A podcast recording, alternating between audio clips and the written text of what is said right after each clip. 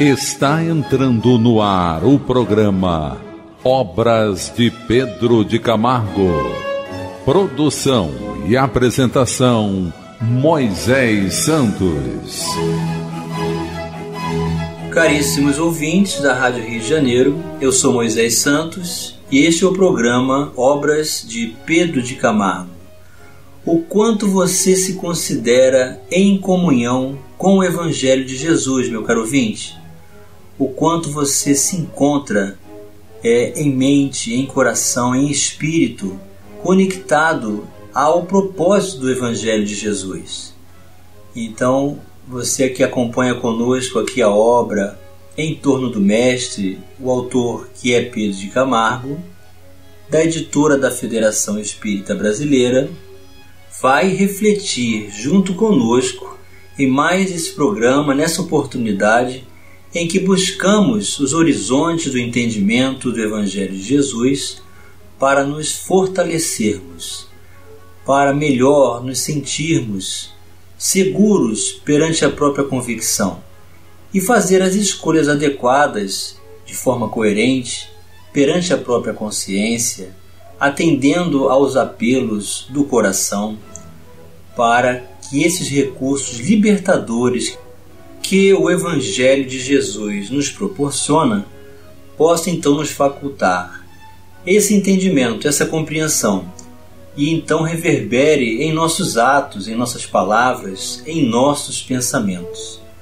O título do capítulo de hoje chama-se Inversões Fatais. Ou seja, tudo aquilo que buscamos entendemos, mas ainda estamos a caminho para a realização através desses atos, através destas palavras, da vivência desse conteúdo em nossas vidas. Os homens costumam inverter os ensinamentos de Jesus, advindo daí uma série de males que perturbam a paz do mundo.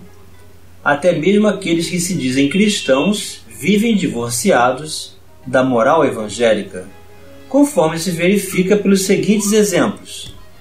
Jesus prescreve: Buscai em primeiro lugar o reino de Deus e a sua justiça. Tudo o mais vos será dado por acréscimo. Os homens, invertendo este preceito, fazem exatamente o contrário. Buscam tudo o mais e esperam que o reino de Deus lhe seja dado por acréscimo à última hora. Vamos elucidar este verso. Elucidando o verso. Buscai primeiramente o reino de Deus e a sua justiça, que todas essas coisas vos serão dadas de acréscimo. Assim, pois, não vos ponhais inquietos pelo dia de amanhã, porquanto amanhã cuidará de si. A cada dia basta o seu mal. Mateus capítulo 6, versículos 32 a 34. Em outros termos, não ligueis aos bens materiais mais importância do que aos espirituais, e sabeis sacrificar os primeiros aos segundos. Ou seja, sacrificar os materiais para aquisição dos espirituais. A caridade e a fraternidade não se decretam em leis. Se uma e outra não estiverem no coração, o egoísmo aí sempre imperará. Cabe ao Espiritismo fazê-las penetrar nele. Então é assim mesmo, não é, meu caro ouvinte? Nós nos preocupamos primeiramente com todo o conforto, com toda a aquisição de conteúdo material, nós nos preocupamos em prover de, de, alimentos necessários, toda a dispensa, nós buscamos tudo que seja material, primeiramente, para então depois pensar nos valores espirituais. Só que os valores materiais, o apego e esse conforto em busca frenética ele não preenche a intimidade dos nossos corações. Ele não preenche o vazio da alma. Então não adianta ter tudo se o coração não sentiu, não se desenvolveu, não amadureceu espiritualmente. Então todas as posses tornam então cada um de nós sem sentido para viver. E Pedro Camargo continua: Não faças a outrem o que não desejas que os outros te façam. E faze aos outros o que desejas que os outros te façam. Como costumam proceder os homens? E aí, quando ele diz os homens, todos nós, homens e mulheres, estamos incluídos. Com relação aos dois magistrais preceitos acima transcritos, é notório que agem em sentido diametralmente oposto. Fazem aos outros o que não querem que os outros lhe façam, e deixam de fazer aos outros o que desejam que os outros lhe façam. Procedem, portanto, em desacordo com a justiça simbolizada no primeiro preceito e em desacordo com a misericórdia estatuída no segundo. Vamos buscar as diretrizes libertadoras na doutrina espírita. Diretrizes libertadoras.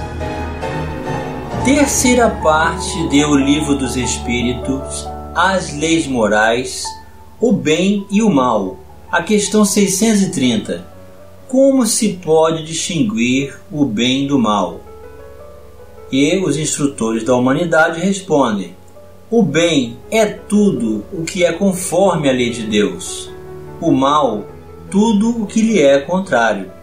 Assim, fazer o bem é proceder de acordo com a lei de Deus. Fazer o mal é infringi-la. 631. Tem meios o homem de distinguir por si mesmo o que é bem do que é mal? Sim, quando crê em Deus e o quer saber. Deus lhe deu a inteligência para distinguir um do outro. 632. Estando sujeito ao erro, não pode o homem enganar-se na apreciação do bem e do mal e crer que pratica o bem, quando em realidade pratica o mal? Jesus disse: Vede o que querias que vos fizessem ou não vos fizessem tudo se resume nisso: não vos enganareis. Então, meu caro ouvinte, é exatamente o mesmo sentido. Não fazer para o outro o que eu não quero que seja feito para mim, e fazer ao outro o que eu desejo que seja feito para mim mesmo. Então, é uma questão de estabelecer um fluxo natural de conexão com a lei divina. Quando nos permitirmos a fazer exatamente o que gostaríamos que nos fizesse, mas se essa atitude inicialmente partir de nós, consequentemente, naturalmente, pela lei de afinidade, pela lei dos fluidos, pela lei de causa e efeito, nós vamos passar a receber exatamente aquilo que doamos de nós mesmos. Porém, tudo tem que começar primeiramente conosco. Então, essa distinção dos valores do bem e do mal Deus nos deu a inteligência para fazê-la. E também não vamos nos enganar se assim procedermos. Perante o nosso planejamento, os atos que premeditamos, que planejamos, era isso que eu gostaria que fizessem para mim? Se a resposta for não, o que Jesus faria no meu lugar? Faria o mesmo? Então, não vamos nos enganar dentro desse preceito. E Pedro Camargo continua: se procurarmos a causa das dúvidas suscitadas entre os indivíduos e as nações, desde as mais simples até as mais graves, de uma ligeira desinteligência até as guerras sanguinolentas que têm sopado a terra de sangue e de lágrimas, havemos de encontrá-la na desobediência àqueles dois sábios mandamentos, os quais os homens invertem, fazendo precisamente o contrário do que eles preconizam. Então veja como Pedro de Camargo vem nos trazer a origem de toda a solução da consolidação da paz dentro de cada um de nós e também no mundo inteiro. Porque ninguém vai desejar alvejar através de uma arma de fogo ou usar os recursos bélicos para tirar a vida daquele que deveríamos considerar como irmão, porque somos todos filhos do mesmo Pai, e então, não desejando a morte do outro, em função de não desejá-la também para nós, assim também não vamos procurar é, extingui-la. Então, é uma questão fundamental, tão simples, porém tão profunda, que Jesus já vem nos alertar há tanto tempo, não é, meu caro ouvinte?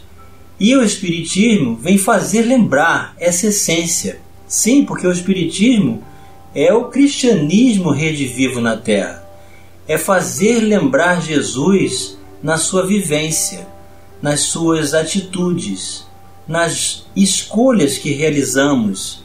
E quanto mais nos qualificarmos, mesmo que ainda isso não reverbere em atos, em palavras, em pensamentos, mas na verdade nós já estamos saturando nossas mentes, colocando dentro das nossas condições mais íntimas da nossa alma todo esse tesouro de amor, de luz, de fortalecimento moral que vai nos encorajar a agir, a falar e pouco a pouco também a vivenciar pelo pensamento, consolidando a convicção e assim vamos agir espontaneamente no bem, sem precisarmos realizar nenhum constrangimento perante nós mesmos.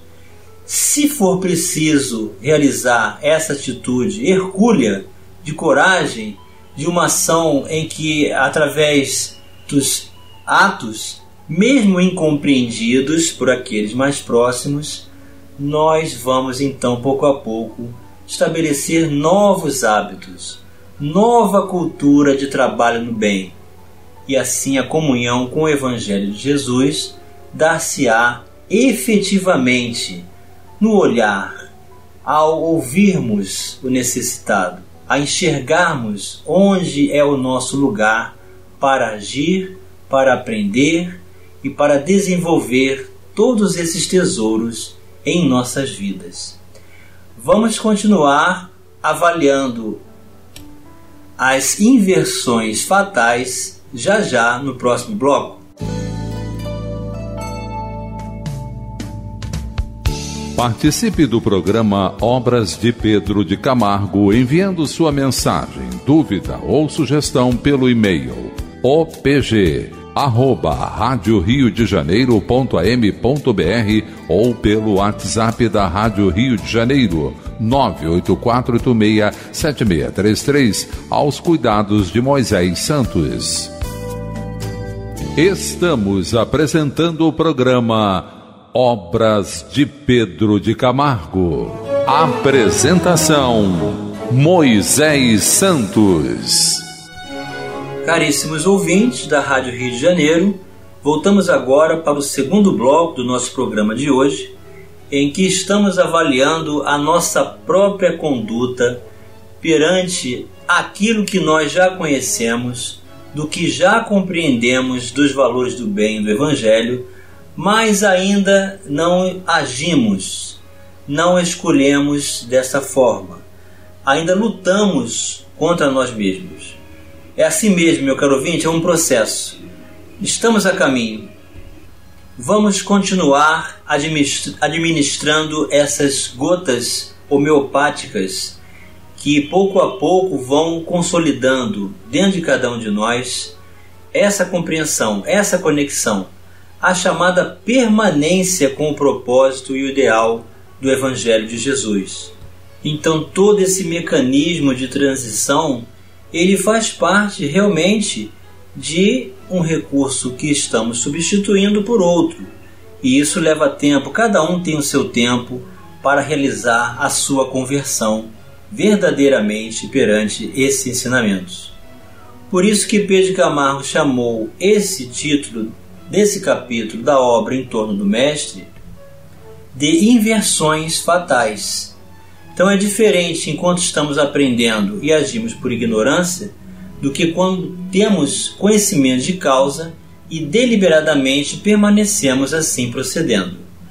E ele diz: Ajuntai para vós tesouros no céu, onde o ladrão não rouba, a traça não rói e a ferrugem não consome.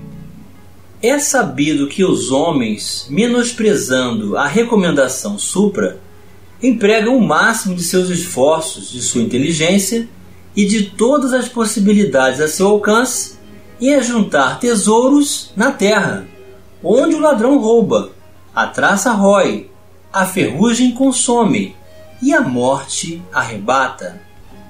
Vamos elucidar este conceito. Elucidando conceitos. Estes tesouros que Jesus menciona, meu caro ouvinte, são as virtudes, os tesouros da alma. E elas são alcançadas, são adquiridas através do esforço constante no trabalho do bem. E os tesouros da terra são os bens materiais, que nós devemos nos apropriar somente do necessário. Deus conhece as nossas necessidades e a elas provê, como for necessário. O homem, porém, insaciável nos seus desejos, nem sempre sabe contentar-se com o que tem. O necessário não lhe basta. Reclama o supérfluo. A providência, então, o deixa entregue a si mesmo frequentemente ele se torna infeliz por culpa sua e por haver desatendido a voz que, por intermédio da consciência, o advertia. Nesses casos, Deus lhe fala sofrer as consequências, a fim de que lhe sirvam de lição para o futuro. Então, meu caro ouvinte, nós somos os responsáveis, os causadores pela própria miséria moral, por buscarmos os excessos, os vícios, o supérfluo, aquilo de que não realmente necessitamos, mas julgamos necessitar por inveja, por ambição, por ganância, e nos excedemos e nos ocupamos todas as nossas energias para adquirir bens sem necessidade. Esses tesouros não permanecerão conosco porque são transitórios, não preenchem os valores da alma, não nos dá satisfação plena, nem o sentido para viver. Amai os vossos inimigos, fazei o bem aos que vos fizeram mal, orai pelos que vos perseguem e caluniam. Não resistais ao mal, dai a capa a quem vos disputar a túnica.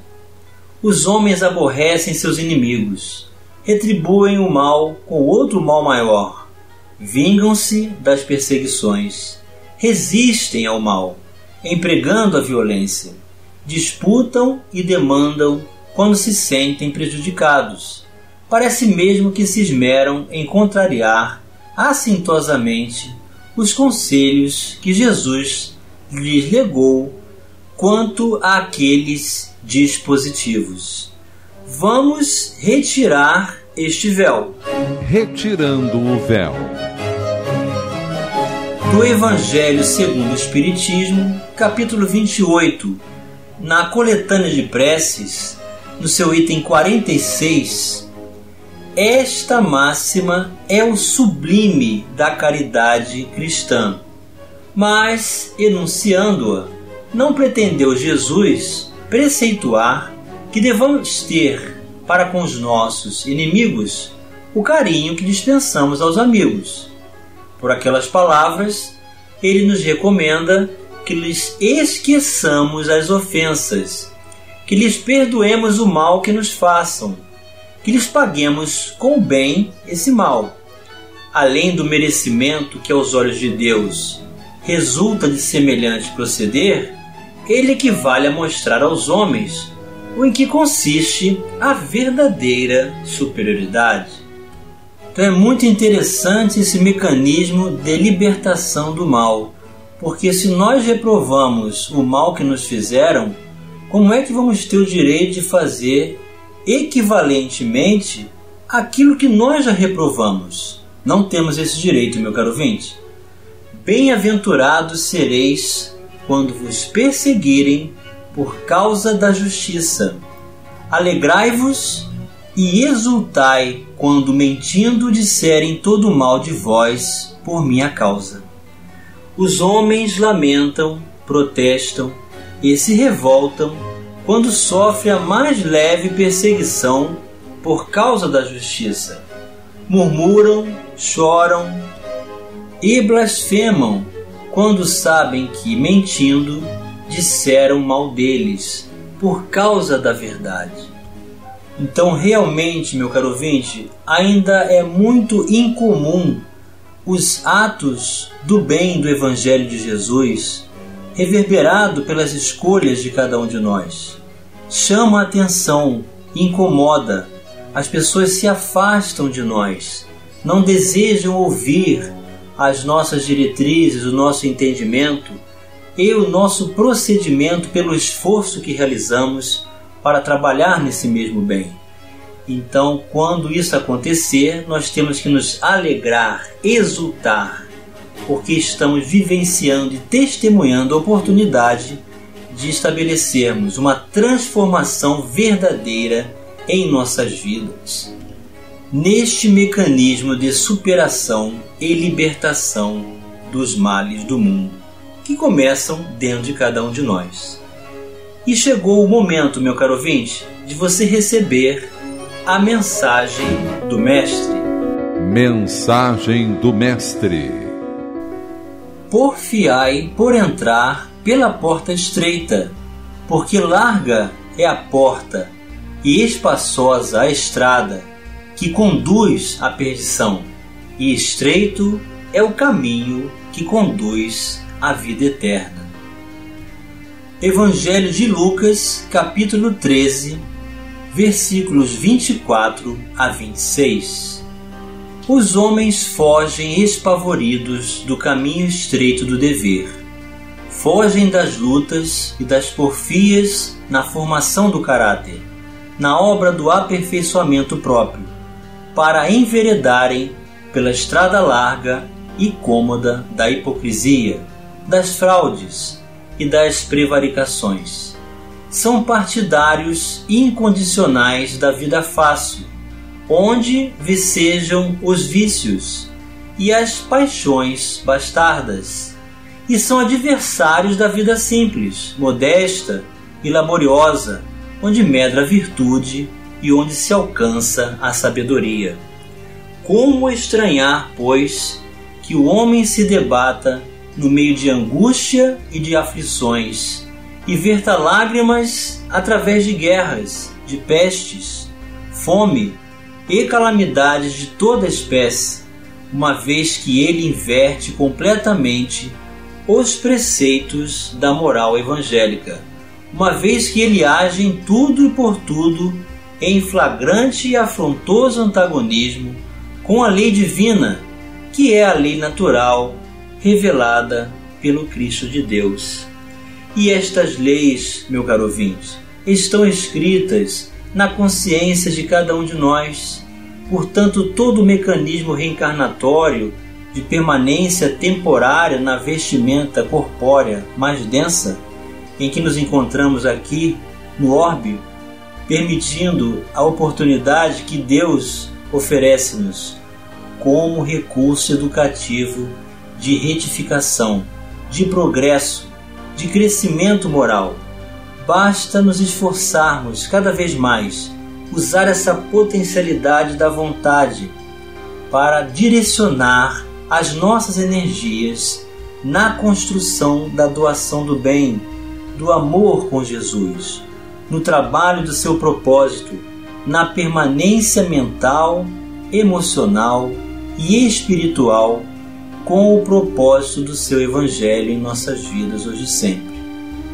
Estejamos preparados, olhando, orando e vigiando para estabelecer sempre esse concurso de oportunidades benditas que Deus dá a cada um de nós. Não façamos das pessoas referência. Somente o Mestre Jesus é o nosso guia e referência. Portanto, o ideal, meu caro ouvinte, está acima de todos nós. Um grande abraço e até o próximo programa. Você ouviu o programa Obras de Pedro de Camargo. Produção e apresentação Moisés Santos. E Santos. E Santos. E Santos.